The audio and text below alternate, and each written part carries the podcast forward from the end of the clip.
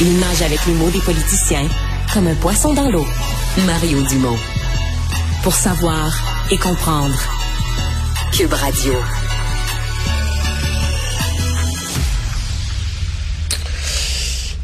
Ce matin, euh, la chef du Parti libéral, Dominique Anglade, présentait ses engagements, son droit à une place en garderie, etc., une place pour euh, chaque enfant. Sur quelques années, on va implanter ça. Mais euh, dans son point de presse, on évite de passer des engagements libéraux à un jugement, une évaluation du travail de la CAQ en matière de politique familiale, de garderie et du ministre de la Famille.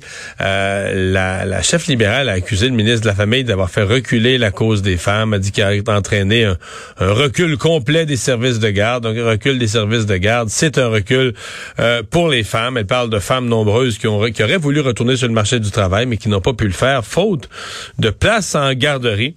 Ben, le principal intéressé qui a reçu ces accusations est avec nous, Mathieu Lacombe, le ministre de la Famille. Bonjour, Monsieur Lacombe. Bonjour, Monsieur Dumont. Est-ce que vous avez fait reculer la cause des femmes? C'est complètement farfelu c'est complètement farfelu. Je vais vous dire, au départ, quand j'ai lu ça, en fait, quand mon équipe de communication m'a relayé ces propos-là, je pensais que c'était une blague tellement c'est farfelu. Puis ensuite, ben évidemment, je suis très insulté de ça parce que. Mais, mais, votre parti est critiqué pour le, nombre de places en, service de garde. Ben, c'est de bonne guerre. Être critiqué pour le travail qu'on fait, euh, si j'acceptais pas ça, je me présenterais pas en politique, puis j'essaierais pas d'être élu dans ma circonscription de Papineau en Outaouais. Être critiqué, c'est une chose, c'est de bonne guerre, se faire dire qu'on devrait pas faire ci, qu'on devrait plutôt faire ça, qu'on va pas assez vite. Je pense qu'on entend ça toutes les semaines à l'Assemblée nationale. Mais de franchir une ligne et d'attaquer euh, un candidat en disant qu'il fait reculer la cause des femmes depuis quatre ans, alors que dans les faits, on a le plan plus ambitieux depuis 25 ans. Et c'est pas moi qui vous le dis, ce sont les partenaires du réseau qui connaissent bien, qui y travaillent depuis 25-30 ans. Ben, je pense que c'est là qu'on peut dire que ces accusations-là sont complètement farfelues puis franchement insultantes. Mais, quel bilan vous faites, de, le nombre de places en service de garde versus le nombre de parents en attente? Québec solidaire aussi, là, dans le Bas-Saint-Laurent, a recruté une candidate qui, a ni plus ni moins que fondé un mouvement au nom des femmes qui ne pouvaient pas retourner sur le marché du travail parce qu'il n'y a pas de place pour leurs poupons.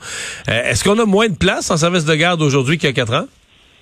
On n'en a pas moins. Par contre, on n'en a pas créé autant qu'on voudrait au net parce qu'on a eu la pandémie entre-temps. Et c'est pas une excuse, la pandémie, c'est un fait qu'il y a beaucoup de milieux familiaux qui ont fermé leurs portes.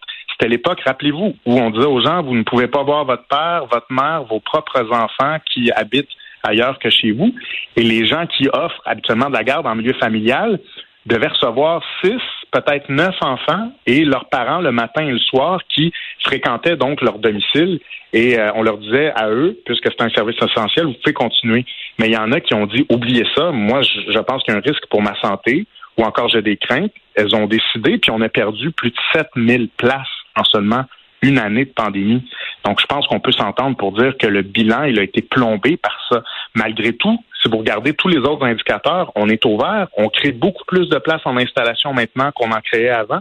On a mis en chantier 37 000 nouvelles places. On a augmenté les salaires de 18 à 30% pour les éducatrices en CPE ou en milieu familial. On est revenu au tarif unique. On a converti 3 500 places. On a augmenté les budgets pour construire les CPE. On a un plan de match de 5,9 milliards sur 5 ans. Et autant les CPE que les garderies privées nous disent votre plan, c'est le bon plan, puis on avance. Donc, d'entendre la chef libérale aujourd'hui, qui était vice-première ministre, faut le rappeler, qui était vice-première ministre dans le gouvernement libéral de Philippe Couillard, qui a donné le coup de grâce à notre réseau en annonçant aucun projet pendant quatre ans, en instaurant la taxe famille, de l'entendre aujourd'hui venir me dire ça, ben, je trouve que c'est franchement ridicule. Euh, Parlez-nous de quel est votre plan de match parce que euh, il manque encore de place. Qu'est-ce qui peut nous convaincre que dans quatre ans, ça va être cette fois-là, ça va être vraiment mieux? On a déposé le grand chantier pour les familles. Ça, c'est le plan d'action concret. Donc, un plan d'action où il y a 45 mesures. Puis, si je le résume très simplement, chaque enfant va avoir une place. C'est plus qu'un slogan politique parce que là, on ne sera pas d'année en année obligé d'aller quêter des places au ministre des Finances dans le cadre des budgets. On a déjà le nombre de places suffisantes qu'on a mises en chantier d'un coup. Il y en a 37 000. Donc, avec ça, on va être capable de s'assurer que dans toutes les régions du Québec, avec les projets qui sont en réalisation, on sera en mesure d'en offrir une à chaque famille. Je reviens de la Beauce, par exemple. J'étais avec mon collègue Luc Provençal dans Beauce-Nord, où on a actuellement 533 places qui sont en train d'être construites. C'est pas théorique. Là. Il y a des CPE et des garderies privées qui, qui les ont, ces places-là, dans leur sac, et qui sont en train de bâtir leur installation. Donc, quand tout ça va être terminé, 2025, c'est l'objectif qu'on s'est donné, chaque parent va avoir une place. Puis les garderies qui sont à 40, 50, 60 dollars par jour, on va les convertir en garderies à 8,70 Puis on a adopté un projet de loi, le projet de loi 1, où pour la première fois depuis la création du réseau, on indique une obligation pour le gouvernement de développer des places lorsqu'il y a un déficit dans un territoire. Donc le plan de match est là. Le plan de match, il est là, puis on va continuer de le suivre, puis on va être capable d'y arriver. M. Lacombe, euh, Mme Anglade faisait cette déclaration dans la région de l'Outaouais, parce qu'au cours des dernières heures, elle a visité l'Outaouais. Euh, je dois avouer qu'à la dernière élection, je me souviens l'avoir dit en ondes le soir des élections, j'avais été euh, étonné et impressionné là, que la CAQ puisse, oui, que la CAQ puisse gagner trois sièges. Écoute, c'est une région traditionnellement libérale qui avait donné aux libéraux cinq sièges sur cinq pendant je sais pas combien d'élections consécutives. Euh, Gatineau, Chapelot, Papineau, trois comtés à la CAQ. Mm. Pensez-vous que c'est réaliste de garder ces trois sièges-là? Avez-vous l'impression que les, libéraux vont vouloir les reprendre, c'est certain? Êtes-vous confiant de garder, les trois sièges d'Outaouais? Ben, je pense qu'effectivement, les libéraux vont mettre beaucoup d'efforts. Puis on voit Mme Anglade qui, euh, qui passe souvent dans notre coin ces temps-ci. Donc, je pense que c'est c'est pas anodin. Moi aussi, j'étais surpris le soir de l'élection parce que j'étais journaliste pendant dix ans en Outaouais avant de me présenter euh, comme euh, quand vous avez été journaliste, vous avez couvert que des députés libéraux. que des députés libéraux, exactement. Et, moi-même, je me disais, mon Dieu, euh, je sais pas trop si j'ai des chances, mais j'y vais par conviction. Donc, euh, finalement, effectivement, on a été élus. Et moi, je pense qu'au contraire, on risque pas de perdre de circonscriptions, même qu'on souhaiterait pouvoir gagner Hall et Pontiac, ce qui serait, je pense, des, des victoires. vous pensez que c'est imaginable de balayer l'Outaouais pour vous? Ça serait tout un événement, là? On va travailler fort pour ça, mais je fais je fais beaucoup de terrain avec notre candidate dans Hall, Suzanne, qui euh, qui représentait jusqu'à tout, récemment les enseignants, les enseignantes en Outaouais. Elle était présidente de leur syndicat, représentait des milliers d'enseignants et d'enseignantes.